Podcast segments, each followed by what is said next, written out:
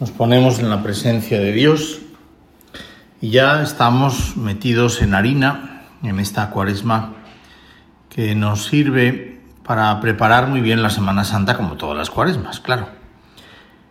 Hay como tres maneras de vivir muy bien este tiempo de preparación para recordar esos acontecimientos únicos acontecimientos salvíficos de la pasión, muerte y resurrección de Cristo. Son la penitencia, la oración y la caridad.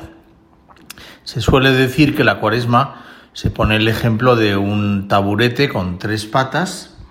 Una es la penitencia, otra es la oración y otras son las obras de caridad. Bueno, pues yo me quería referir hoy a que en las tres, sobre todo en la caridad, que es más evidente, pero también en la oración y en la penitencia, esa cuaresma no se vive para adentro, sino que se vive hacia afuera. Y que los demás tienen que notar que nuestra penitencia en este tiempo es mayor y que nuestra oración por ellos también lo es.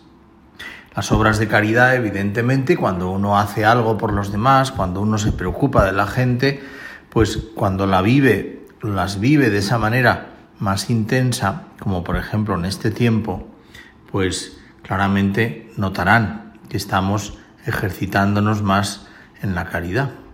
Pero lo demás tiene que ser también no solamente algo interior, la oración, la penitencia, sino algo que se note hacia afuera.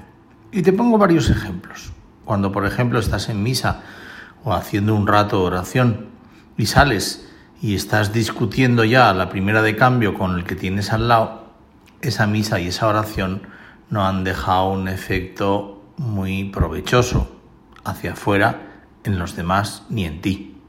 O cuando, por ejemplo, contestas un WhatsApp encendido mientras estás en la iglesia, pues tampoco es el lugar para encenderte y enfadarte con alguien a través de WhatsApp porque estás haciendo oración.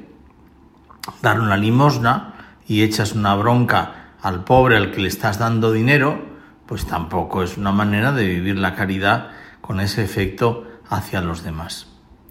Todo tiene una dimensión comunitaria en nuestra fe y aunque no es lo más importante el que los demás se den cuenta o vean que yo soy una persona que reza por ellos o que me sacrifico por cada uno, pues no hay que olvidar nunca que siempre es muy necesario el que nos demos cuenta de que todo lo que hacemos, de que nuestra relación con Dios la tienen que notar y ver los demás.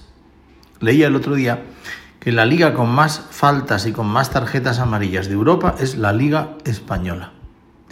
Bueno, pues podemos ser y jugar muy bien al fútbol, pero si estamos constantemente interrumpiendo el juego de fútbol, el juego del balón, haciendo faltas al prójimo, pues ya se ve que no jugamos tan bien al fútbol.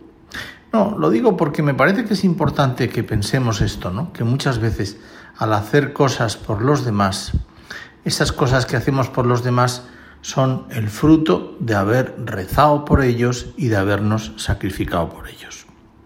La cuaresma en familia especialmente, viviendo este tiempo, pues haciendo que los que conviven con nosotros, nuestra propia familia, pues estén mucho más contentos por estar con nosotros. No, no sé, pensaba algunos consejos, algunos ejemplos, la amabilidad, por ejemplo. Ser amable con los demás, rezar más por los demás y manifestarlo pues en la delicadeza con que les tratamos, en cómo les servimos, en cómo estamos pendientes de lo que puedan necesitar. La escucha, escuchar hasta el final, evitar escuchar para poder discutir después, saber dar la razón en cosas que a lo mejor son menos importantes, tienen menos trascendencia, pero que no hace falta discutir por todo. El tono, la corrección en las formas al decir las cosas. No ser personas pues que afirmen con rotundidad siempre todo lo que piensen, sino que sepan escuchar, que aprendan también de las opiniones a veces contrarias. Hacer más sacrificio en las comidas, en la bebida, en un ocio podríamos llamar sostenible, ¿no? Más sano, más sacrificado, más eficiente, porque uno no ofende a Dios y otro sirve a los demás. Fíjate, modo de tener un ocio sostenible, podríamos decir desde un punto de vista cristiano, el voluntariado. Qué bonito es dedicar tiempo especialmente a quienes más lo necesitan. El poder estar pues más pendiente, a lo mejor en esta cuaresma, pues de los pobres, más pendiente de hacer un voluntariado pues con las personas que más necesidades tienen, volcarte con ellos. Sería una manera estupenda de vivir esa cuaresma en familia. Me contaba una familia el otro día que habían decidido ir el domingo por la tarde al Cotolengo a ayudar a las enfermas y que en principio pues habían apuntado los padres con una hija y que luego se habían sumado los demás hijos, se habían sumado los amigos de los hijos y ya iba aquello pues aumentando exponencialmente cada domingo. Bueno, pues es una manera de tener y de descansar el domingo pues con esa preocupación por vivir la caridad, además de la penitencia y de la oración en Cuaresma, pues familiarmente. Termino con un ejemplo de Jesús que es muy bonito. Cuando resucita a la hija de Jairo, dice esas palabras que son tan bonitas y que suenan tan bien, talita cumi, ¿no? Niña, a ti te lo digo, levántate. E inmediatamente le dice al padre que le den de comer a esa niña. Qué, mm, no sé, qué delicadeza la de Jesús, cómo se preocupa no solamente del milagro, de la resurrección de esa niña que estaba muerta, sino también de que esté a gusto, de que esté contenta, de que no pase, de que no tenga necesidad. Ese es el modo de vivir nosotros la cuaresma. Vivir una penitencia pero volcada en los demás. Vivir una oración también pendiente de los demás.